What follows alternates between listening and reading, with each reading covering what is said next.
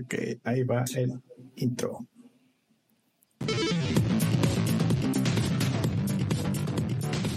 Hola, hola, sean todos bienvenidos a el podcast del episodio número 94, grabado el 27 de abril inicié hablando como Lolita Ayala, pero ya pasó, como dicen por ahí. ya se fue, ya se fue. ya se fue.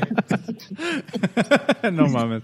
Eh, bienvenidos amigos, hoy tenemos a dos invitadazos eh, que ya por fin los pudimos, nos pudimos cuadrar para que nos acompañaran. Está con nosotros Ángel Morales y Pete. Y ahorita nos van a, nos van a platicar un poquillo de, de quiénes son y por qué están aquí. Eh, pero bienvenidos por lo pronto al episodio 94. Estamos, ¿ya dijiste que es 27 de abril? Es el último episodio de 27 de abril. 2021. Ok. Buenísimo. Listo, amigos. Bienvenidos al episodio 94. Comenzamos. Comenzamos.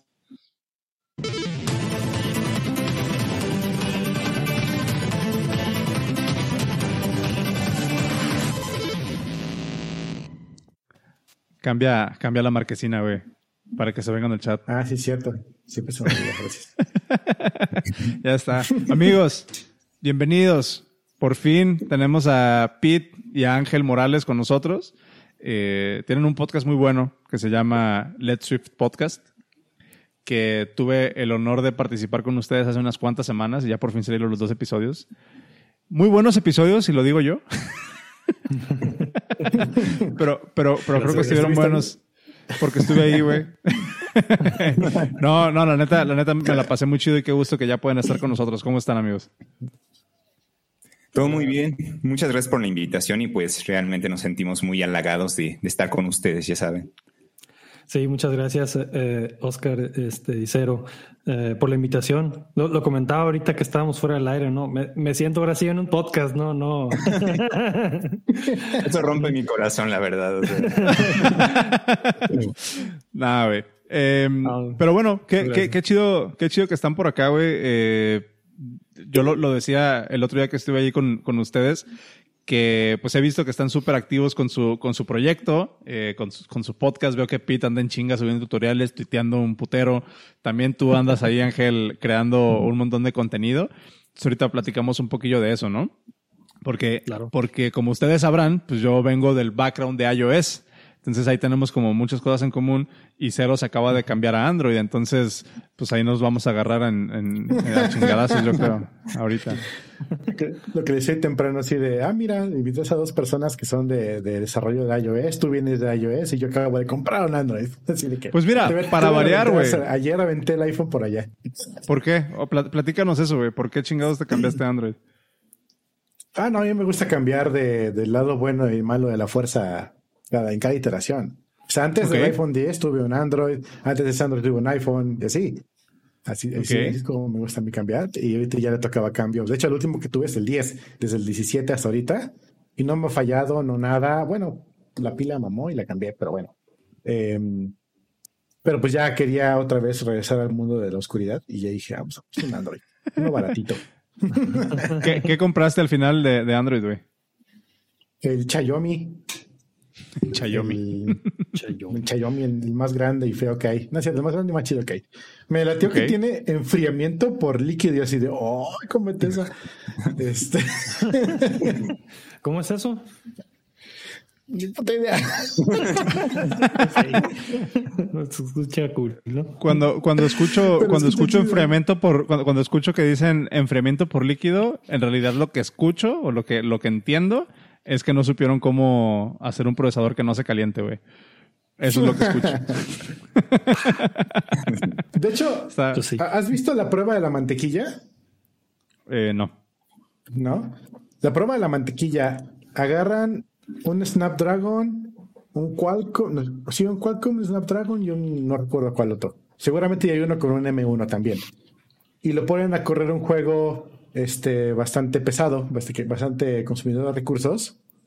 Y arriba del procesador le ponen una barrita de mantequilla, un cuadrito okay. de mantequilla. Okay. Y el procesador que derrita más rápido la mantequilla hace que tiene menor, menor performance. Sí, wow. tal cual. Allá, allá en, en Sonora con, con Pete. ¿Estás en Sonora? No. Estoy ¿Sí? En, sí, en Sonora. En Sonora. En Hermosillo. Sí, Hermosillo, en Sonora. En Hermosillo, Sonora. Allá hacen eso, pero nomás por de, a gratis, ¿no? En la, en la banqueta, a ver cuál huevo se cocina primero, güey. sacas, sacas los huevos a freír ahí en, a la banqueta, güey. Ay, qué, qué bueno que terminaste esa frase, güey, porque ya estaba, ya estaba asustado. no, pero fíjate que, que, ahorita está agradable, ¿no? Está muy benevolente la naturaleza y, y hace vientecito. De hecho, eh, me muero por salir, ¿no? Pero estoy aquí con ustedes. Ah, no es cierto. Este, no, sí, eh, eh, está bien raro porque ya a estas alturas, ya entrando mayo, ya se empieza a poner insoportable, ¿no? El, calor y ni se diga ya el resto del verano. Pero ahorita el otro está día, bastante agradable. El otro día salí en auto por alguna razón, tenía que hacer un mandado y, creo que es la primera vez que en Colima veo que el, la temperatura que marca el carro estaba sobre los 40 grados, güey. Sí dije, no, Colima? chingada. Órale. Sí. Sí está, está cabrón. Pero bueno, amigos, eh, Pete y Ángel, ya echamos la cotorra un, rato. Me gustaría que se presentaran con, con la banda, eh, que nos escucha, que, que, a lo mejor los conoce o no los conoce, pero cuéntenos qué, qué, quiénes son, qué hacen, cuál es, cuál es su background. Y ahorita empezamos a hablar de, de lo que venimos a hablar, ¿no? Que es de desarrollo de iOS y vamos a, a, a ser más desarrolladores móviles por primera vez en este podcast que desarrolladores de JavaScript. Entonces, este, si quieres empezamos por ti, Ángel. Ah, claro que sí. Bueno, pues mi nombre es Ángel Morales. Este, soy desarrollador iOS. Tengo nueve años de experiencia desarrollando aplicaciones móviles nativas para empresas retail y para empresas bancarias. Ah, pues nacionales, empresas como Insurba, eh, Ciudad, ya complementen el nombre, pero bueno, eh, mi expertise es haciendo aplicaciones de, de esa naturaleza. Ah, también este, para tiendas como eh, Wall Mercado. Eh, el supermercado conocido.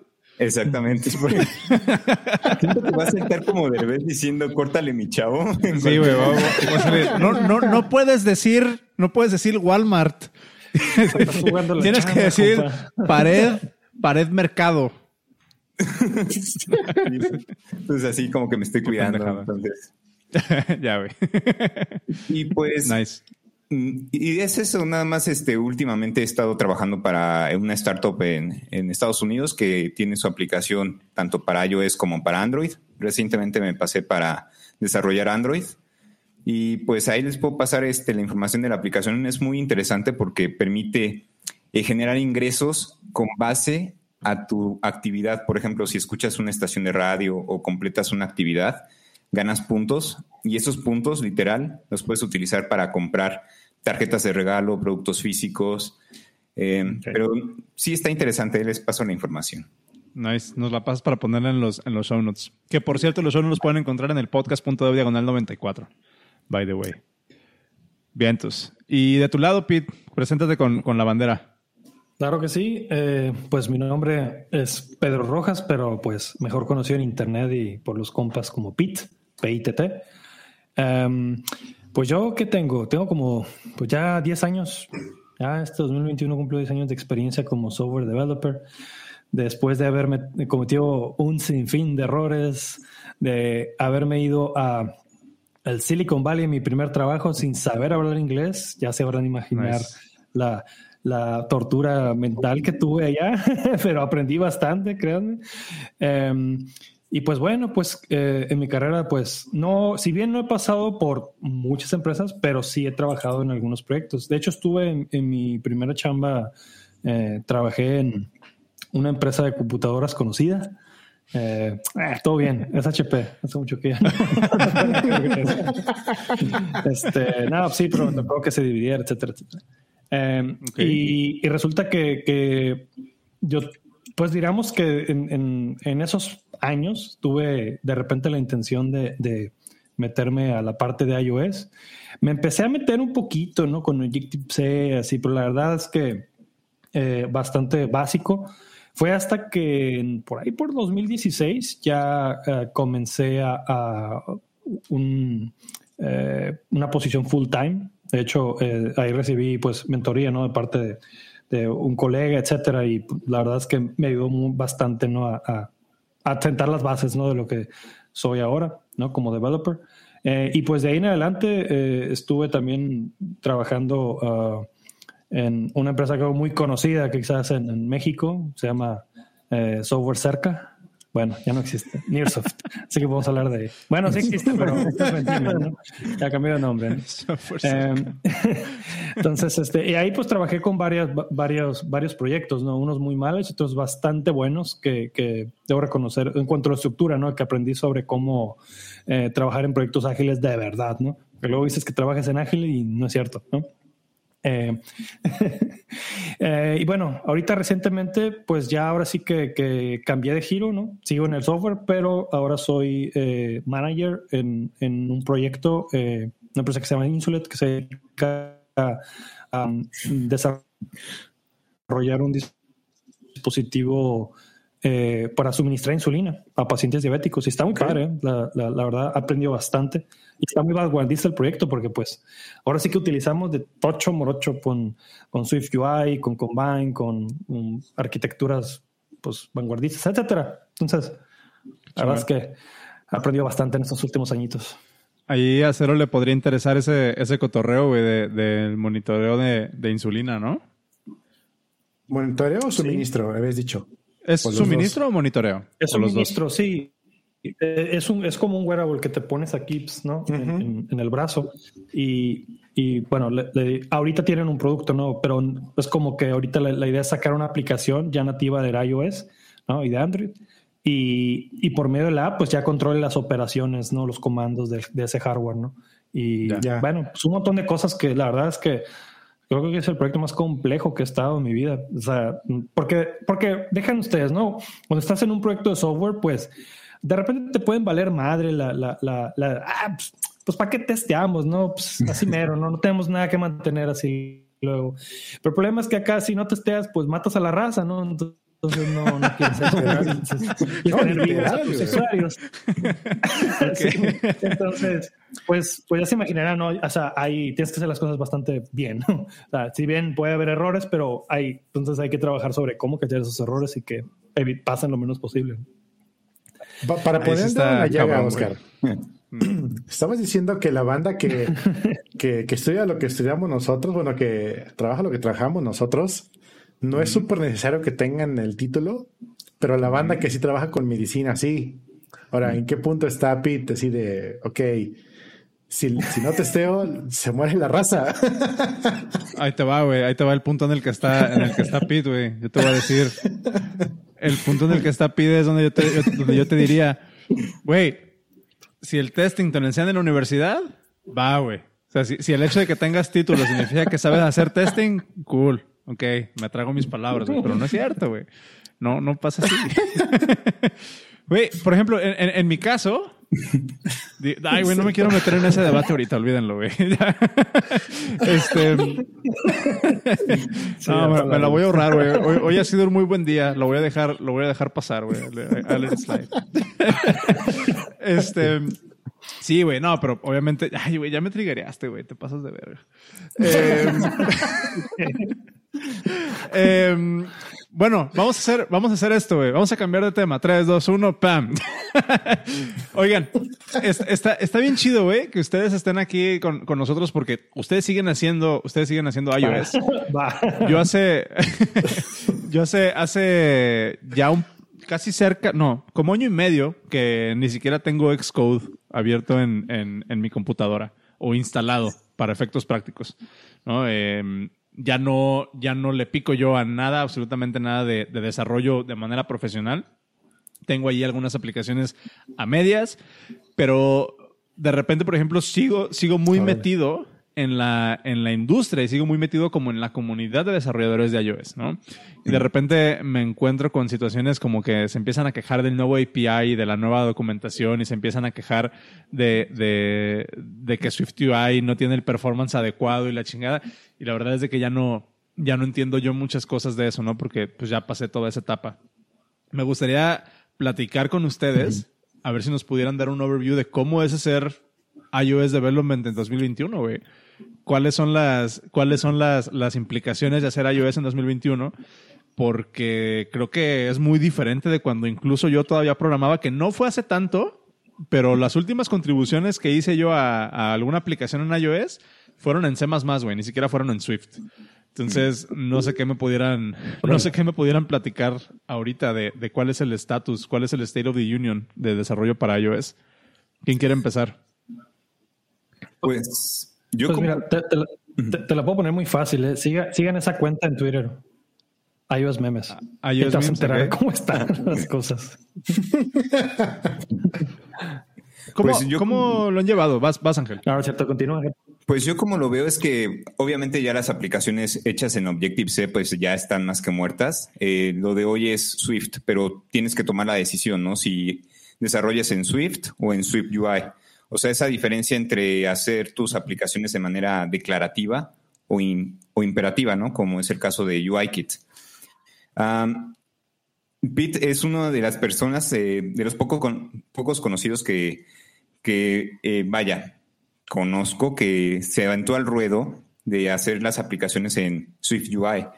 Pero yo por mi parte me he estado enfocando mucho en hacer eh, aplicaciones en UIKit o continuar el desarrollo en aplicaciones UIKit porque hay mucho como código legado, ¿no? O sea, tienes este librerías que se llevan, pues digamos, bien con, con ese lenguaje. Siento que con Swift UI todavía no tenemos como esa, esa adaptación. Pero respondiendo a tu pregunta, yo creo que el 80% de, de las aplicaciones siguen haciéndose en UIKit y me atrevería a decir que el 20% en Swift UI. Interesante. Es una, es una buena perspectiva. Yo recuerdo que yo, yo estuve en San Francisco, bueno, en, San José, el WWDC que presentaron Swift UI y me tocó estar ahí, este, en el, afuera del Hotel Marriott, ¿no? Bajando las betas de Xcode y la chingada ahí, este, intentando hacer como mis primeros pininos con, con Swift UI. Y recuerdo que me voló muy cabrón la cabeza cuando pues sí te das cuenta de que pintas una vista y casi casi es como si estuvieras dibujando con el propio código, ¿no? Es así como que en primer lugar va a aparecer esto y adentro de esto va a estar esta otra cosa que creo que fue un paradigma bien chingón. De lo que es desarrollar frontend, compa. De lo que es React, me imagino, ¿no? Que es mucho, o sea, tal cual.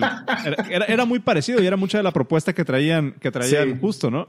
Yo recuerdo que, que en ese momento, y ahorita me gustaría que, que, que Swift, eh, que Swift, hoy nomás que Pete respondiera a esta parte.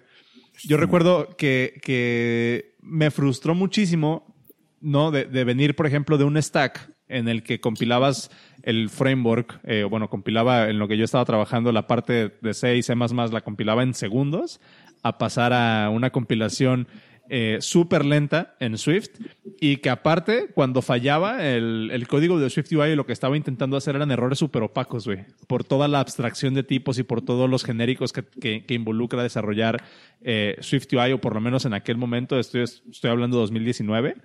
Este, me acuerdo que, que fue como una experiencia súper frustrante de, de, inicio. ¿Ha cambiado algo de eso ahorita? Ya es mucho, es, es más amigable por lo menos eh, interactuar o intentar debuguear Swift UI. Eh, te poder decir sí, en general. Ha mejorado bastante, sobre todo de la versión 1 a la 2 es un brutal cambio. Xcode, o sea, antes te salían unos errores, así que, ¿qué? O sea, ¿cómo debugueo esto, no? Y realmente era simplemente que no le habías puesto una coma a un parámetro. O sea, Pero era tan complicado para Xcode tener que adivinar eso que, que no te podía poner, ¿no? Eh, sí, sobre todo toda esto, esta parte de Swift 2 eh, mejoró muchísimo el performance también.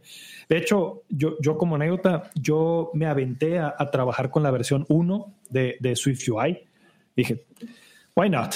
Hay que entrarle a los, a los marrazos, ¿no? Porque en la aplicación donde estábamos desarrollando, pues eh, era más como un prototipo, como una idea eh, conceptual y así, y además teníamos el tiempo encima. Entonces dije, ok, esto suena que podíamos darle con SwiftUI y suena que los requerimientos más o menos están bien. O, o sea, ¿qué se podía hacer, no? Eh, sí, salió adelante. De hecho, yo, yo, yo no, no, no, pude quedarme con el, con el, equipo justo, creo que salió uno o dos meses antes de que publicaran la, la versión eh, 1.0 de esa aplicación. Em, pero hasta cierto punto, pues te puedo decir que, no sé, o sea, es demasiado relativo hablar de este tiempo, pero sí creo que si hubiéramos hecho con UIKit, hubiéramos tenido muchísimos más problemas. Eh, o bueno, no problemas, sino que más, mejor más talacha en, en tener que hacer ciertas cosas que SwiftUI te hace más rápido. ¿no? Ahora, el tema de la compilación, Eh, pues sí, ¿no? Eso, también ha sido un detalle. Hasta la, última versión de Xcode, de hecho, ahí ya se trajeron bastantes mejoras al performance de Swift. Eh, y de hecho, hay, hay, un, hay un video de la eh, donde hablan de ese, de ese performance ¿no? y cómo ya es pues, prácticamente lo mismo que, que tiene Objective-C, ¿no? O sea, y que tanto extrañaba la raza, pues ya, por fin, ¿no? Entonces, de manera general, yo les puedo decir que, que si ahorita se aventan a hacer una aplicación de cero eh, y realmente no les importa dar soporte a versiones anteriores, si es iOS 14 para adelante, yo diría que pueden entrarle, obviamente, con el gran asterisco de, que sepan lo que están haciendo, ¿no? De que si, si, si realmente no tienen idea de qué onda con SwiftUI, primero cálenlo antes de que, de que se pongan a aventurar, ¿no? Por ejemplo, les acabamos de mencionar ahorita, ¿no? Eh, yo estoy trabajando con SwiftUI en, en donde estoy chambeando. Entonces, eh, gente de mi trabajo habló directamente con Apple y les dijo, eh, pues tenemos estos requerimientos, ¿no? Aquí no hay mamadas de que, ay, pues tronó y ay, no, o sea, aquí tienen que jalar bien esta onda o, no, no, A lo que los, los ingenieros mencionaron, no hay bronca, dale, o sea, no, no, no, no habría por qué no. Entonces, hasta ahorita, si bien todavía faltan algunos detallitos por aquí, por allá, que dices, ah, no manches, ¿cómo es posible que no, que no esté todavía esto en, en, en SwiftUI? Pero la verdad es que el, la gran mayoría de las cosas yo no he tenido problemas. O sea, no, no me he quejado así como, como es como todo, ¿no? Si te vas a UI, también hay cosas. Sí, 100%. Una, una de las cosas que a mí me llamaba mucho la atención, otra vez, yo en realidad nunca escribí código de SwiftUI profesionalmente, o sea, lo jugué, le piqué en las versiones beta de Xcode y cuando me di cuenta del desmadre que era fue así como de Nel. O sea, ya no, no, no, no, no le seguí, la verdad. Pero recuerdo dos cosas muy particulares. Una era que la primera impresión que yo tuve, por lo menos, en aquel momento, y no sé si esto sigue siendo real ahorita, a lo mejor estaría bueno escuchar sus perspectivas, yo, yo veía un símil muy, o sea, yo, yo, veía una relación como muy similar o unas características muy similares, por ejemplo, como con la idea de React Native, ¿no? Que React Native es una muy buena herramienta para hacer pantallas súper contenidas, ¿no? Es así como de, a ver, tu aplicación es, vamos a poner el ejemplo, tu aplicación es Instagram, que tiene que tener un muy buen performance, que es una aplicación súper compleja con un chingo de cosas, pero a lo mejor a la pantalla de settings o a la pantalla de, de editar perfil no hay que meterle tanta tanta candela, entonces esa no la podemos aventar en React Native. En aquel momento, SwiftUI se sentía muy similar en cuanto a capacidades, ¿no? Es muy bueno para hacer algo súper contenido y es muy bueno para hacer una vista que no vas a configurar un UI Table View, por ejemplo, que eso es algo que me tocó hacer así a mí millones de veces. No vas a configurar un UI Table View o un UI Collection View para hacer una simple lista donde puedas prender o apagar opciones, ¿no? Con UI switches. Así como que, güey, es demasiado scaffold que SwiftUI te lo puede dar en tres, cuatro líneas. Digo, no sé, ¿no? Pero esa era como la, la propuesta de valor. Eso por un lado. Y por otro lado, también la noción de que, por lo menos en lo que a mí me tocó experimentar, hacer el bridging desde SwiftUI a UIKit cuando, cuando los componentes de SwiftUI no te daban el ancho, era muy complicado, ¿no? Que tenías que hacer ahí un container view y tenías que hacer unos bindings todos raros y a lo mejor si de repente estás, utilizando otros frameworks como Combine o estas cosas que ya son más de como programación reactiva y esas madres, pues completamente separado del paradigma que tiene UIKit y hay que meter como mucho intermediario. ¿Cuál es el estado de eso ahorita? ¿Sigue valiendo la pena o ya, ya SwiftUI está preparado para, para hacer una aplicación completa en SwiftUI? ¿Creen que, creen que ya es, que, ya es, ya es viable esa parte? Si quieres vas tú, Ángel. No sé cuál sea tu perspectiva que todavía haces UIKit. Ah, pues realmente yo, eh, mis proyectos eh, profesionales no han utilizado este SwiftUI, pero sí eh, tengo amigos que sí se les ocurrió la idea de, meterlo en sus proyectos.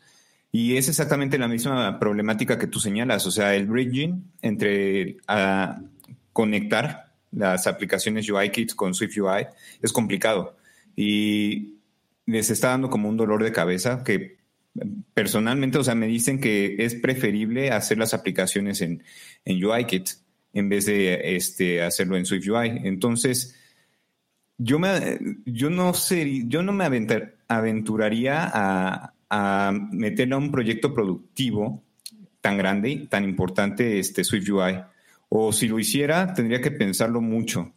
Eh, preferiría como ir jugando con proyectos personales y ya que agarres como el expertise, ¿no? Este, el aprendizaje, ahí sí ya aventurarte, ¿no? Porque sí está como que eh, resulta como chistoso ponerte a jugar con un proyecto del cliente, ¿no? Sí, sí está, está cabrón. ¿Hay otra forma?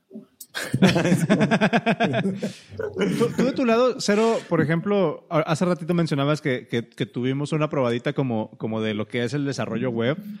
O sea, obviamente las implicaciones son un poco diferentes porque en desarrollo móvil, pues SwiftUI es un desmadre compilado y que está orientado. O sea, la idea de SwiftUI, y, y más bien, no sé si tengas el contexto tú, Cero, de qué chingados estamos hablando, güey. Levanta la mano si, si no entiendes nada, cabrón.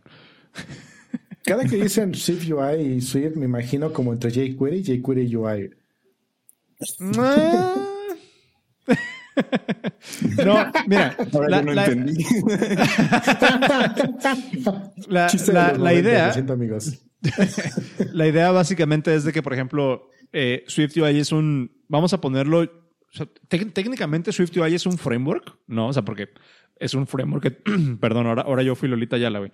Este, SwiftUI técnicamente es un framework que tú puedes importar a tu proyecto y utilizarlo para algo muy particular, pero yo casi casi me atrevería a decir que, que, ni siquiera es un framework en el sentido de la palabra, sino más bien es como un, eh, es más como un DSL, ¿no? Para crear, para crear UIs.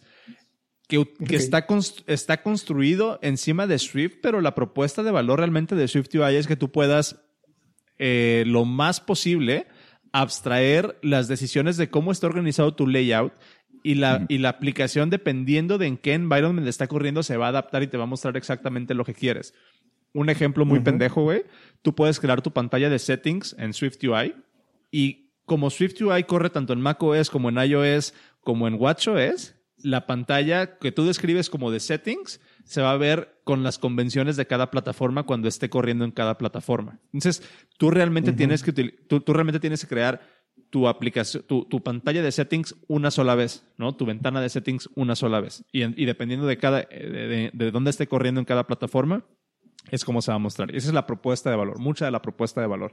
Casi, casi el, el right ones run, run everywhere. Em, pero es, muy diferente, por ejemplo, lo que tú decías hace rato de, es una probadita del desarrollo web. El desarrollo web, como, como React, pues sí tiende a ser un poquito más declarativo, pero no necesariamente resuelve ese mismo tipo de problemas, ¿no? no precisamente. Eh, lo, cuando te dicen que desarrollo. lo que dicen del desarrollo.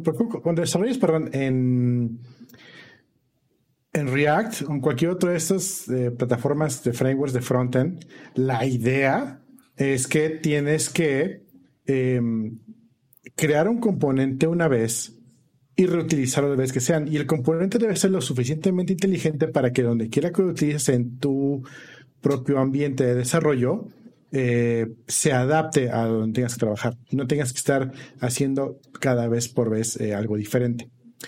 En la realidad, haces un botón, lo empiezas a hackear, le agregas un chingo de excepciones y resulta que a la mera pues, terminas con 10 botones diferentes a la vez. Esto es porque la persona que está haciendo el frontend en React o React, Vue, Angular, como quieras llamarlo en frontend, eh, tanto está a cargo de desarrollar el componente como de su implementación. Aquí lo que ustedes tienen en, este, este framework es que ya les dieron todos los componentes hechos. Solo tienen, entre mil comillas, solo tienen que preocuparse por este, por implementarlos. Entonces, es la, abstracción que les da la facilidad para trabajar. Que como todas las abstracciones vienen con pros y cons, ¿no? Porque va a llegar a un punto donde quiero hacer esto, pero no lo puedo hacer porque la plataforma me lo dice que tiene que ser de esta otra forma. Y sucede en todos lados.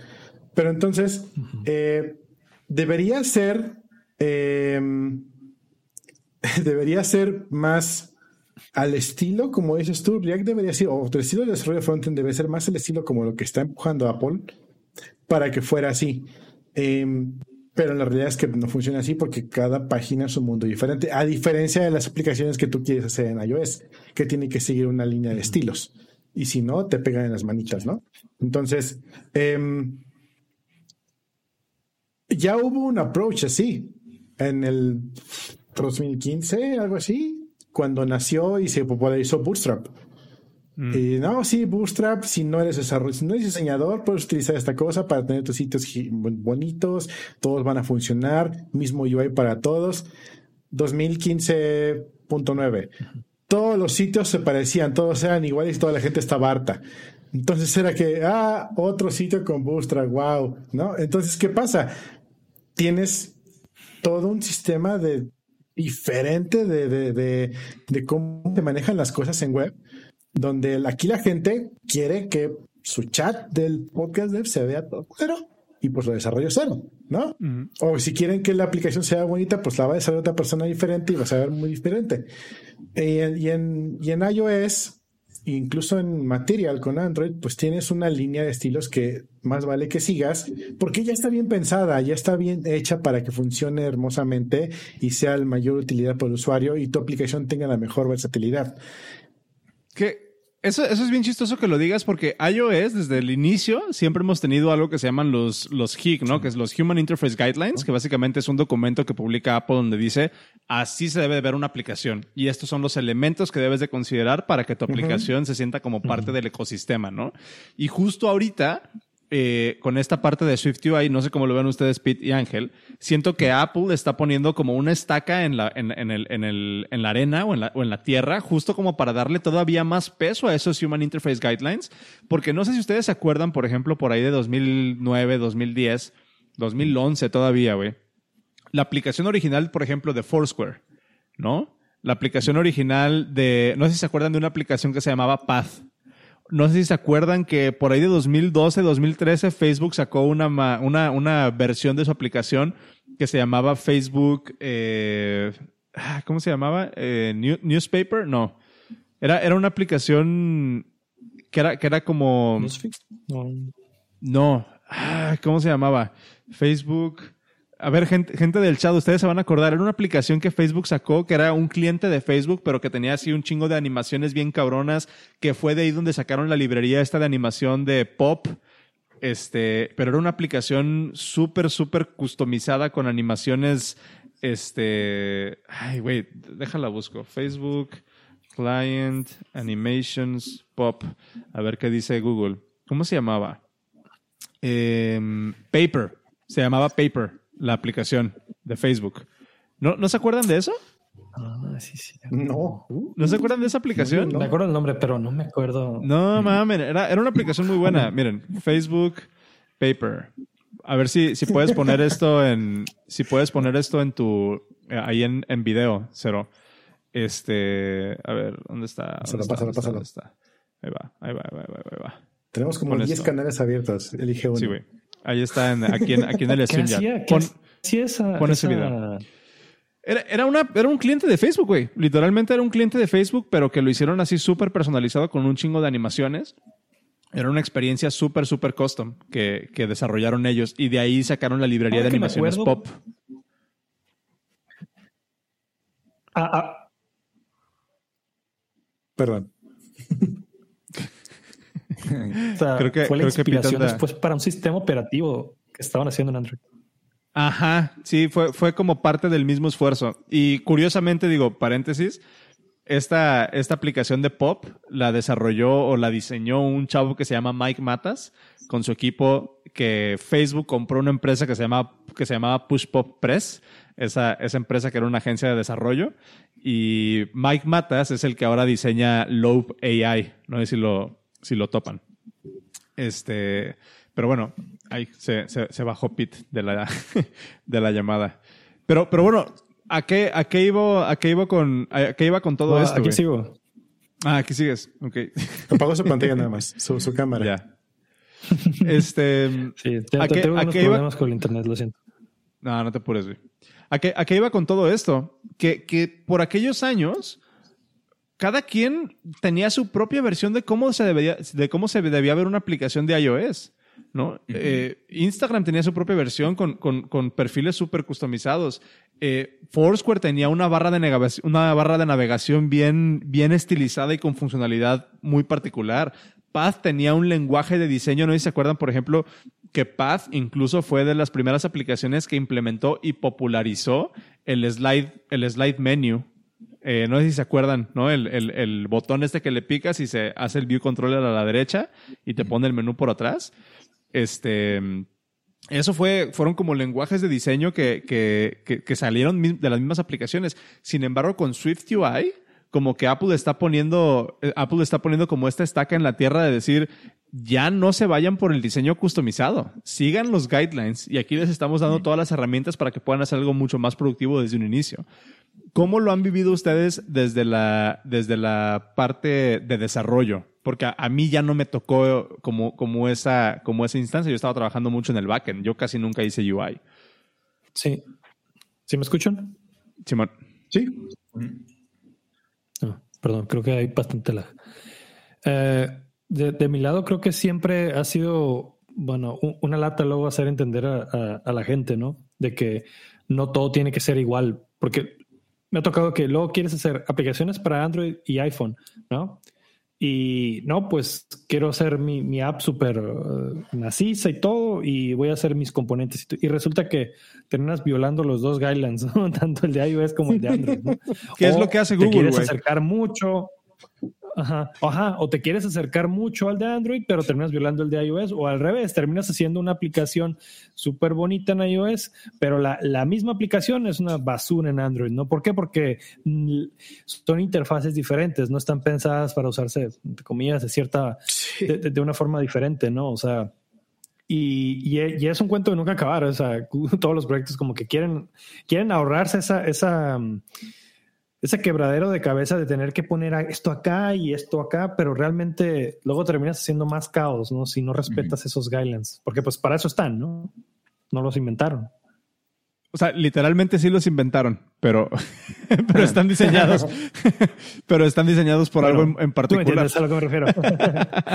bueno, no, se, no, se, lo sacaron de, de, de, la manga, pues, ¿no? Fueron años de estudio, creo. Sí. O sea, están fundamentados, más bien, vamos a ponerlo así.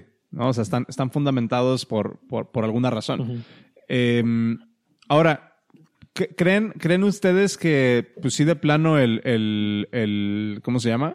El futuro sí se vaya a ver como puro Swift UI? Porque, por ejemplo, a mí me tocó también trabajar un poco con Catalyst eh, y me tocó de repente, entonces ahorita ya tenemos vamos a hacer un común, tomar stock de, de, lo que involucra saber desarrollar aplicaciones de iOS, ¿no? Que es, eh, tienes que a lo mejor tomar en cuenta UIKit o SwiftUI. Y si vas a hacer una aplicación para ah, iPad, pues también tienes que considerar el lenguaje de diseño de, iPad. Y si quieres hacer una aplicación de, de, Watch, pues a huevo tienes que aprender SwiftUI de alguna manera. Y después tienes que tomar una decisión si quieres que esa aplicación pueda correr en la Mac con Catalyst, si quieres que se vea como nativa, entre comillas, o si quieres hacer que tu aplicación corra en la Mac a través de, la portabilidad con el chip M1, ¿no? O si quieres hacer una, aplicación asociada para Mac o para, para iOS, tienes que tomar otras decisiones de arquitectura. ¿Cómo, cómo ven ustedes el, landscape ahorita de desarrollo para, para, para plataformas de Apple? Yo creo a mí que ya me da mucha flojera pensar en todo. No, de hecho, yo creo que diste en el blanco. O sea, realmente, lo que hemos visto es que Apple a, lo largo de los años ha buscado como simplificar, ¿no? La manera en la que mm. desarrollamos aplicaciones. Lo hemos visto desde lo difícil que fue desarrollar apps con Objective-C hasta lo sencillo que se está volviendo con SwiftUI. Um, y como bien señala, se busca como estandarizar. Yo, esa es la palabra que utilizaría, estandarizar, ¿no? Que busques tener un lenguaje de programación que funcione bien para las diferentes plataformas, ¿no? Eh, iPhones, este, eh, los tvOS, por ejemplo, y así. Entonces, definitivamente es el futuro. Sin embargo, por la cuestión de las dependencias que tienes con, por ejemplo, con Cocoa Pods o Cartage, etcétera, en estos momentos yo no me arriesgaría a, a desarrollar de lleno con SwiftUI o si lo hiciera, me aventaría una deuda técnica, ¿no? Teniendo mi aplicación en UIKit y dándole mantenimiento a Swift UI. Es que, es que se vuelve una tarea titánica, güey, mantener, mantener como dos code bases al, mismo tiempo, ¿no? Está, Está cabrón. ¿Recuerdan? ¿O alguien sabe de, Framework 7? No lo, no lo, no lo topo. Framework 7 fue un. Perdón, te corté mi feo. Este. Un approach en el que tú justamente haces eso, codeas una vez y se despliega en todos lados, mm. pero desplegando con Human Interface, Material Interface y Desktop, lo que sea, whatever interface. Entonces tú únicamente desarrollas una vez y en cada build despliega para Apple, para Android y para web. La desventaja, la super gran desventaja de este framework 7, pues que funciona sobre Córdoba y sobre esta otra cosa que nadie quiere nombrar, ¿cómo se llama? Eh, está Flutter o está React Native. Ah, Electron. Electron. Entonces, sí, entonces digo, yo, yo amo Electron, pero a mucha gente no le gusta. Entonces, pues es la única desventaja que veo de, de, Framework 7, pero justamente si entran a la página de Framework 7, tiene un demo y le puedes explicar a diferente environment y te muestra cómo se vería ese demo en diferente environment con un mismo código. Ok. Interesante. Interesante. Está, está chido. Oye, Ángel, y tú como alguien que todavía trabaja con, con, con UIKit y que está todavía como muy metido en esta parte, si quieres, entre comillas, legado, ¿no? De desarrollo de aplicaciones iOS. ¿En qué momento tienes pensado tú como, o, qué estás esperando desde el punto de vista de, de, Swift UI como para decir, ok, ya es momento? O sea, ¿cuál, va a ser tu, tu, breaking point o tu punto de, de decir, ok, ya lo puedo tomar en serio? Eh, cuando los dependency managers como Cocoa Pods y Cartas ya empiecen a trabajar con Swift UI o en proyectos en Swift UI. Porque, por ejemplo, si yo busco integrar componentes, digamos un calendario, eh, puedo asegurarte que lo encontraría eh, hecho en, en UIKit. Pero si ya lo empezara a ver hecho en Swift UI, ahí es cuando diría, ah, pues ya como que vale la pena ir integrando eso. Y de hecho yo pienso que tenemos como una especie de deadline para actualizarnos sí o sí. O sea, yo calculo que en dos años este, ya vamos a hacer como la transición de Swift a Swift UI, pero probablemente me equivoque. Entonces, no sé lo que piense Pete. ¿Tú qué opinas, Pete? Hola, ¿me escuchan? Sí, sí, sí, sí. Ok, perdón, había tenido un serio lag. Ah, de hecho, ahorita opinando con lo que tenían, Swift UI ya te permite programar en todas las plataformas de Apple, desde el Watch hasta tvOS. Obviamente hay bastantes cosas que mejorar porque también luego de repente se vuelve un poco caótico querer tener un código para todo, ¿no? Ah, porque tienes que poner bastantes condiciones dependiendo de que si tienes menú en Mac o si tienes eh, este, que tocar alguna cosa, etcétera, ¿no? Son otros temas. Eh, si, si bien es cierto, todavía, ah, digamos, lo podrían ver verde, entre comillas.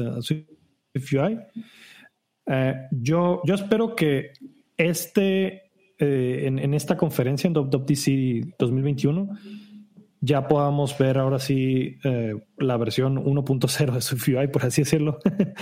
la, algo que ya, ya dé fe de, de, que no te estés preguntando esto que nos estamos preguntando ahorita, no, pues es que si le entro con UX o lo que sea, ¿no? o porque está muy verde. No, o sea, yo creo que yo esperaría que ya eh, algunos de los issues que, que he visto en SwiftUI se resuelvan. Por ejemplo, no, no estoy seguro si se va a resolver, pero si bien, a ver, espero manejarlo de alguna otra manera. Hay, hay un rollo equivalente a los eh, Prepare for Segway en iOS, eh, que en, literalmente en, en SwiftUI son navigation links. Eh, pero acopla mucho la vista, ¿no? Porque tienes que tener, tienes que saber que la vista A va a abrir la B, ¿no? Y entonces, si ya no puedes ahí luego interactuar con, con otras, otras modificaciones dependiendo del estado de tu aplicación. Em, otra cosa importante que, que, se me había olvidado mencionar, o sea, creo que para entrar a este juego de Swift UI hay que dejar en la mesa, sacar de la mesa, quiero decir, a UIKit por completo. Yo les digo siempre a la gente que, que, que va a empezar a trabajar conmigo, les digo, olvídense de UIKit, no existe. Por favor. ¿Por qué? Porque van a empezar, van primero van a tener un broncón porque no puedes pensar de la misma manera, ¿no? Como ya lo mencionaban antes, eh, en, concepto es parecido a lo que tienes con React Native, con lo que tienes con Flutter, con lo que tienes con, con, em, eh, que otra cosa. Pues, incluso Android tiene su versión, ¿no? Con Jetpack Compose, si no me equivoco. No sé cómo vaya el estado de eso, pero también estaban haciendo algo similar. Entonces, es un cambio, pues ahora sí, de paradigma y todo. al final de cuentas, creo que, que han, o sea, durante años las aplicaciones al, inicio eran como muy sencillas, entre comillas, ¿no? O sea, se acaso un request a una API, una, interfaz así medio tranquila, con unos cuadros ahí donde le picabas una opción y te mandaba una pantalla. Ahora han evolucionado tanto, o sea, que ya tienes de todo, ¿no? Super mm, eh, animaciones fancy, etcétera, etcétera, que que luego tener que primeramente mantener el estado, la lógica de negocio de eso, más la interfaz, pues, se vuelve un poco complicado, ¿no? por eso creo que ya vienen esta tendencia, pues, de, todo esto de eh, declarativo y etcétera. Yo lo veo bastante futuro y yo creo que, pues, yo creo que como dice Ángel, está bastante claro de que en dos años podríamos ya estandarizar el uso de SwiftUI. Ahora, ya por último, quisiera aclarar algo bien, bien importante no esperen, o sea, no hay necesidad, en mi opinión, de tener que migrar todo su código de UIKit a SwiftUI. O sea, porque el código, los dos códigos pueden coexistir, ¿no? Y no le veo ningún sentido de que si tú tienes una aplicación en UIKit, la tengas que migrar a SwiftUI. UIKit no va a morir. Eso es bien seguro, no va a morir. De aquí a 10 años estoy seguro que no va a morir. Va a coexistir. Pero al igual que Objective-C. Uh, pero nomás tengan eso, pues, o sea, si quieren empezar un proyecto de cero, les recomiendo entrarle SwiftUI, ¿no? Eh, si le tiembla, si les tiembla de que no, pero que esto, váyanse por, por UIKit, ya, sin, sin broncas, ¿no? Pero eh, más bien por eso, pues, nomás, más para aclarar ese punto. Yo, yo recuerdo, por ejemplo, cuando, cuando recién salió Swift por allá de 2014, fue muy sonado y de hecho hay una plática de, de, una persona que me tocó conocer en alguna ocasión allá en San Francisco que se llama Kit Smiley, que ahora trabaja en, ahora trabaja en Lyft. Y justo, este, eh, él se aventó una plática de cómo reescribieron la aplicación de Lyft, eh, que para los que no sepan, el contexto Lyft es como uno de los mayores competidores de Uber. Eh, ellos decidieron reescribir la aplicación de, de Lyft en Swift 1.0. Ni siquiera Swift UI, Swift 1.0 cuando todavía estaba en beta y se aventaron, se, aventaron la reescritura de la aplicación completa. Y hay una, hay una plática muy buena en, el, en la página de realm.io, donde justamente hace, hace como esa, hace esa presentación de todo lo que aprendieron al respecto, ¿no? Pero me acuerdo que en aquel entonces, así como ahorita está pasando, había una discusión muy grande alrededor de, salió esta nueva tecnología, voy a, tengo que reescribir mi aplicación completa de Objective-C o puedo integrar Swift, ¿no? Y ahorita es lo mismo, tengo que reescribir todo a SwiftUI o puedo integrar SwiftUI a mi aplicación, a mi aplicación de, de, de UIKit. Eh, que, que, pues está, está chido, ¿no? Otras, otras cosas, por ejemplo, que, que yo he visto mucho de SwiftUI a lo que sí le veo un chingo de potencial, por ejemplo, es de que pues SwiftUI realmente, si ustedes se ponen a analizarlo tal cual, no está necesariamente atado a plataformas de Apple. O sea, SwiftUI como un DSL tal cual. O sea, ya hay proyectos que puedes hacer páginas web utilizando convenciones de SwiftUI y hacer un output de HTML o de JavaScript.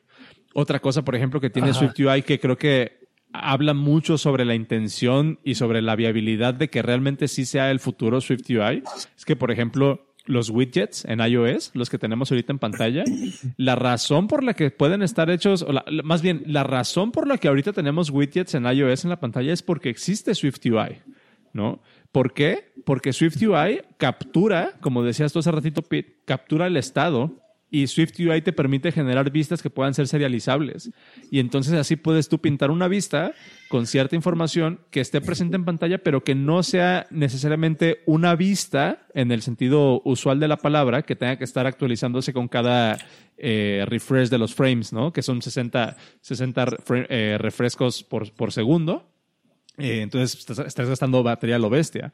En cambio, si serializas nada más esa vista y la pintas y la estás refrescando una vez cada segundo, pues estás obteniendo un chingo de ganancias, ¿no? Que es como una de las ventajas, por ejemplo, de, de, esta tecnología, güey, que puedas capturar estado, serializarlo y recuperarlo cuando, cuando se te antoje.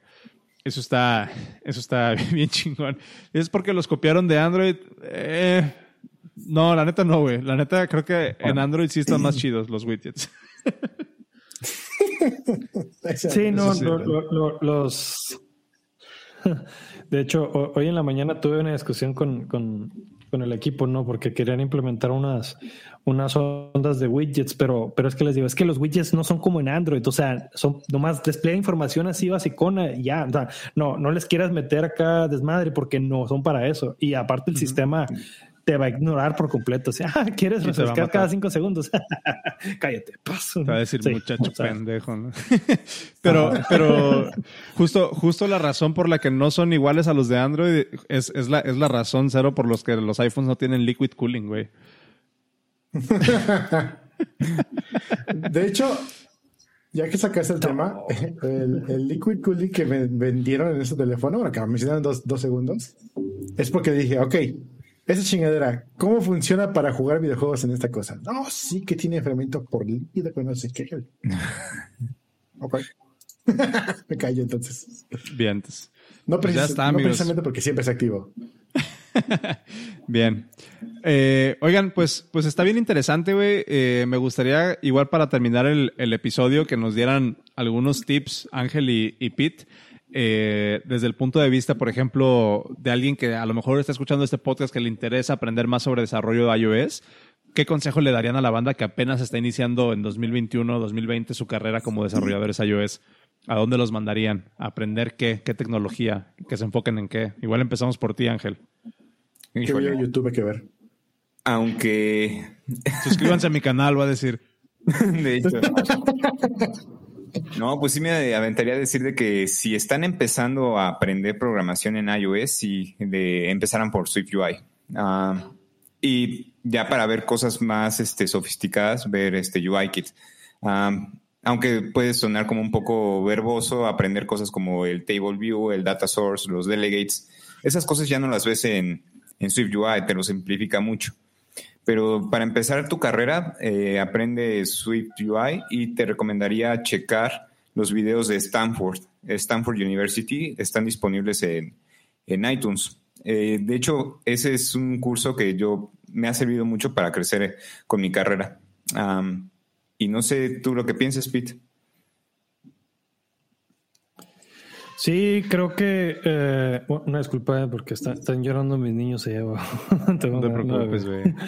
Em, sí, pues, pues ahí les compartí un, un, link. El año pasado hice alguna recopilación ¿no? sobre, oye, pues este, cómo, cómo entrarle ¿no? a, a, a, esta onda de iOS, ¿no? Ya sea que no tengo ni idea qué onda, voy a empezar de cero o voy a, o ya tengo cierto contexto, pero quiero avanzar, ¿no? ¿Qué más hay que ver, ¿no? Que luego de repente como que te vas por un, por un, tunelito, pero no te olvidas que por acá hay más cosas, ¿no? creo que una de las cosas más importantes que, que, les puedo recomendar es primeramente que, que estén alineados a, a, lo que haya en Swift, ¿no?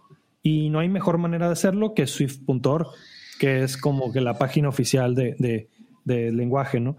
Eh, a ver, se los voy a poner swift.org. Ahí está. La, la, típica pregunta, ¿cómo hacer iOS sin una Mac? Pues no, no se puede. Ojalá Que por cierto, ya, ya puedes usar Swift en Windows, ¿no? Desde hace rato, entonces, pues al menos es algo, ¿no? Y en Linux. Ahí por Pero si el lenguaje, no, no hacer Swift con backend. El lenguaje, exactamente. Sí, sí, porque ya iOS pues ya es otro rollo, ¿no? Con los frameworks de UX. Entonces, eh, esta es una. Eh, y de repente, pues, pues digo, ahí, les podemos compartir más eh, al respecto. También, también la, la, documentación que tiene Apple sobre los videos de WWDC, ¿no? Las conferencias de desarrollo. Aunque a veces son algo largos, pero creo que son de las mejores fuentes que, que te puedes tener. Eh, y en general, por último, sí, ahí se los puse, de hecho, en, en, uno de los apartados de How to Become an iOS Developer. Eh, hay una iniciativa muy padre que se llama 100 días eh, with Swift, 100 Days of, with, Swift, que fue creada por Paul Hudson, creo. y pues básicamente son, son una serie de, de, ejercicios que vas haciendo durante 100 días. Y la regla es muy sencilla. Dedícale una hora diaria a Swift. That's it. Y al lenguaje, ¿no? En este caso, ¿no? Eh, entonces, es una buena manera de empezar, ¿no? Digo, hay muchos caminos, pero al menos familiarizarse con el al, al final del día creo que eh, ya sea SwiftUI, UIKit, lo que sea, si puedes entender bien lo que estás haciendo con el lenguaje, es donde le puedes sacar más, más, eh, eh, más callo, ¿no? Ahí perdonen por el, el pochismo, ¿no? Pero fíjate que el curso de Stanford University, que, que, es gratis y no me pagan por promocionarlo, te mata los dos pájaros de un tiro. O sea, por un lado aprendes eh, Swift y por otro lado aprendes el desarrollo de, aplicaciones móviles y con el lenguaje de programación más actualizado. Entonces, yo creo que ese sería como el primer paso y ya después te puedes ir a, checar la documentación que, que señalas, ¿no? Sí, sí, de acuerdo. Sí, eh, yo, a, mí me gustaría complementar esa parte, digo, desde mi perspectiva, ¿no? Como, como de alguien pues que ya no desarrolla iOS, pero que sí vivió pues, mucho tiempo, toda mi carrera fue desarrollando iOS. A mí me gustaría complementar lo que ustedes dijeron, güey, con, con la idea de que eh, hacer iOS, pues no necesariamente es hacer Swift ni Swift UI, ¿no? Yo he hablado muchas veces que el 60-70% de mi carrera desarrollando iOS me la pasé trabajando en puras cosas de backend.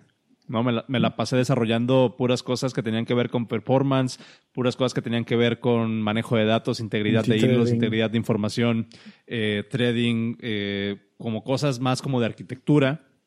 ¿no? Entonces, también siento, siento que en iOS ya es una plataforma súper madura y, y, y, que ya hay como un montón de posibilidades en donde a lo mejor te puedes especializar en networking, te puedes especializar en, en cuestiones como de sincronización, te puedes especializar en cuestiones de bases de datos, te puedes especializar en un montón de cosas. Hay un stack completo de iOS. Y SwiftUI, digo, ahorita hablamos mucho de SwiftUI porque es como que lo primero que ven las personas al integrarse a hacer iOS, ¿no? Que es como pongo una imagen en, en la pantalla, pues con SwiftUI y de ahí te puedes ir. Pero en realidad hacer iOS es mucho, mucho, mucho más que eso y no necesariamente tiene que ser con Swift, como decía Pete hace rato. Objective-C, el soporte de Objective-C nunca se va a ir, el soporte para, para C++ nunca se va a ir. Hay una, hay una, gran, hay una gran industria y desde mi punto de vista, perdón que, perdón que sea esta persona, en, en, en Objective-C y en C++ es donde están los problemas más interesantes a resolver. Este, por lo menos desde lo que a mí, desde lo que a mí me tocó, ¿no? De alguien que no, me, gustaba. todos los martes? A, mí, a mí no me encanta la idea, por ejemplo, de programar UI. Mi cerebro no funciona así. Yo disfruto mucho más trabajar en cuestiones como, como de, de, de background, ¿no? De, de, performance y de hacer que las cosas funcionen eh, chido, arquitectura y todo eso. Pero creo que definitivamente en iOS y hoy más que nunca ya hay lugar para todos, güey hay lugar para lo que quieras hacer. Si quieres hacer animaciones, si quieres hacer networking, si quieres em, especializarte en juegos, si quieres especializarte en procesamiento de imágenes, en procesamiento de audio, en procesamiento de, lo que tú quieras, güey. Se pueden hacer un chingo de cosas y, y, yo creo que es una, una plataforma súper noble que, que, te va guiando de, muy, muy de la manita. Está, está chido. Entonces, pues sí, amigos, métense, métense a desarrollar iOS. ¿Tú cómo ves, Cero? Igual ya para, para terminar. Fíjate que desarrollar iOS siempre ha sido como que un sueño que he tenido, porque me gusta mucho hacer interfaces. Soy front-end developer. Em, pero por una u otra razón nunca lo he hecho. Y creo que no he tenido ni la paciencia para entrar. Le digo, cuando vi Objective-C dije, no, esto no es para mí. y ya que salió eh, UI y todo esto, digo, ah, pues, está, está chida la idea, sí, sí me la tería. No estoy, como les digo, no estoy casado con ninguna marca ni nada, entonces no es para mí ajeno picarle a una, picarle a otra cosa. He hecho aplicaciones de Android, eso sí, porque es lo más rápido que puedes hacer, ¿no? Hace, hace mucho tiempo, todavía, todavía hay, hay como este chingos de frameworks para hacer una página y convertirla en una aplicación y que jale en Android. Eh, incluso hay un, tipos de lenguajes que son como que igualitos y jalan y funcionan súper lentos, súper pesados, pero jalan. Y eso lo había, lo había hecho hace muchísimos años, ahora sí que más de 10 años, algo así, que, que le piqué a eso. Por mínimo unos 7 años, así fácil. Y, pero nunca, nunca, yo nunca, nunca ahora sí, le entré a, desarrollo de iOS. Eh, primero porque pues, no tenía Mac. Y luego cuando tuve Mac tuve trabajo, entonces o hacía esto o, ganaba dinero. entonces pues no, no, no había para entrarle a jugar. Eh, pero sí, la verdad es que no, no soy ajeno, sí he visto la propuesta de Swift y todo eso, y está, muy chido, la verdad. Eh, sobre todo lo que te resuelve muchos temas, lo comentaba hace rato, muchos temas de implementación, de pensar cómo vas a hacer algo. simplemente tienes idea, quieres presentar algo, quieres hacer algo, ya está todo resuelto para ti, ¿no? Obviamente hay que saber hacerlo. Pero sí, te, elimina muy, mucho esos problemas que como diseñador de interfaces, tienes que estar pensando, ¿dónde voy a poner esto? ¿Qué, qué tamaño va a ser el menú? ¿De qué voy a...? No, ya, todo eso está libre, ¿no? Entonces, está chido, la verdad que está muy chido. Bien, entonces, pues, pues listo, amigos. Eh, les, voy a, les voy a ceder los micrófonos a Ángel y a Pete para que por favor metan su gol, promocionen lo que tengan que promocionar, dónde los pueden encontrar, cuál es su canal de YouTube, cuál es su Twitter, a dónde les depositan. Este, échense su gol, vas, vas Ángel. Perfecto, chicos. Pues en mi caso pueden seguirme en mi cuenta de Twitter, arroba Ángel Moralesca. Y también tengo un canal de YouTube donde he publicado algunos tutoriales en UIKit, patrones de diseño, cosas de programación con Swift. Entonces ahí pueden encontrarme. Mi canal de YouTube tiene mi mismo nombre. Entonces, si hay pierde, les comparto el enlace en, en la sección de comentarios. Sí, Gracias. Ok, pues de mi parte, eh, sí, pues eh, yo tengo un canal de YouTube que se llama Swift Tips. Ahí les dejé el link de, bueno, la, cuenta de Twitter, Swift Tips, eh, y ahí también pueden encontrar el link hacia el canal. ahorita me estoy especializando, pues, sobre todo en la parte de Swift UI. Trato de tener contenido toda la semana. Ha sido bastante, bastante pesadito, y igual y podríamos hablar luego, ¿no? De generación de contenido, porque vaya que, que he aprendido en estos últimos meses, pero veo bien creo que ahí va y creo que poco a poco ahí la, la, banda empieza a jalar chido en esa parte. Eh, este, y pues por supuesto, ¿no? Tenemos Let's Eat Podcast. Ahí Ángel y yo, eh, pues cada dos semanas, ¿no? Los lunes eh, platicamos de, de, pues temas de iOS, ¿no? Como lo decimos en nuestro intro, ¿no? Discusiones, consejos o todo lo relacionado al mundo de, de iOS. Ahí es, es su lugar, ¿no? Y pues muy contentos porque eh, pues la verdad es que ahorita empezamos con hacer entrevistas también, ¿no? Y bueno, ahí también si quieren echarse la vuelta para ver lo que, lo que nos estuvo diciendo Oscar eh, eh, en los últimos dos episodios, que la verdad no tienen pierde, véanlos, están muy pares. Ahí les dejo, les dejo el Twitter, Let's See Podcast. Ay, mi cuenta de Twitter es 500. Ya, ya los agregué, ya los agregué a los show notes, amigos, para que, para que las personas que los quieran seguir, pues se vayan al podcast.dev diagonal 94 o si están en su aplicación de podcast, váyanse ahí a, la, descripción del episodio y ahí encuentran todos los, todos los enlaces. Eh, pues listo, amigos. Muchísimas gracias. Nos quedamos en el after show. Si gustan quedarse un ratito más a platicar. Em, y pues esperemos que, podamos, podamos convivir pronto, güey, en otro, en otro episodio. Este, muchas gracias por, por caerle. Disfrutamos mucho su, su estancia. Va, cero. este, pues nada, gracias por escucharnos una vez más. Recuerden que estamos todos los martes a las 8 de la noche. Es otro cuando decimos que no estamos. Em, el podcast, el episodio sale como lo regular el miércoles, dependiendo de qué tan podridos estemos de trabajo, sale los miércoles o jueves. Em, tenemos un newsletter donde todos los cosas que no alcanzaban a entrar aquí en el episodio, pues lo ponemos allí, lo armamos con mucho amor para ustedes. Llega los viernes a las 5 de la tarde, lo pueden ver en su correo con mucho amor del lado del equipo del podcast dev. Eh, tenemos un episodio de Aftershock que nos quedamos grabando ahorita unos minutillos después de que le damos offline. Em, este episodio de After Show es exclusivo para Patreons. A partir de 3 dólares pueden entrar y escuchar recientes andeses un poquito más subidas de tono, o por lo menos con un poquito menos de censura de qué empresas sí trabajamos y cuáles no. Por lo regular decimos pura babosada y, no vale la pena, pero está muy chido. Cállate, chingada madre. el, chiste es que, el chiste es que se suscriban, chingada. Hay que ser honestos. Dijimos que iba a ser uno extra, no que iba a ser bueno. Nos quieren apoyar este cotorreo. Desde un dólar pueden empezar a apoyar en, el Patreon. 3, 4, 5 dólares. Y a partir de 5 o 10 dólares es probable que reciban un regalito de nuestra parte. Ya tenemos ahí unos stickers, tenemos unas planillas que hemos regalado. Entonces, eh, con eso nos ayudan mucho a nosotros para solventar este rollo, porque no es gratis esta cosa. Ah, yo no fui. Eh, y, pero, sin embargo, pero y sin embargo, más sin en cambio, eh, si lo de ustedes no es el dinero, no se preocupen, con un retweet, con un mention, con un arroba ustedes son la chingonería, con ustedes o, arroba ustedes me caen mal, nos sirve mucho. Expónganos, está muy. Díganos de qué nos equivocamos todos, nos gusta mucho.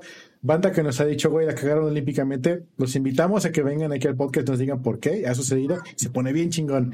Entonces, está abierto el micro para, para todos. Y Pete, Ángel, chido, muchas gracias por acompañarnos.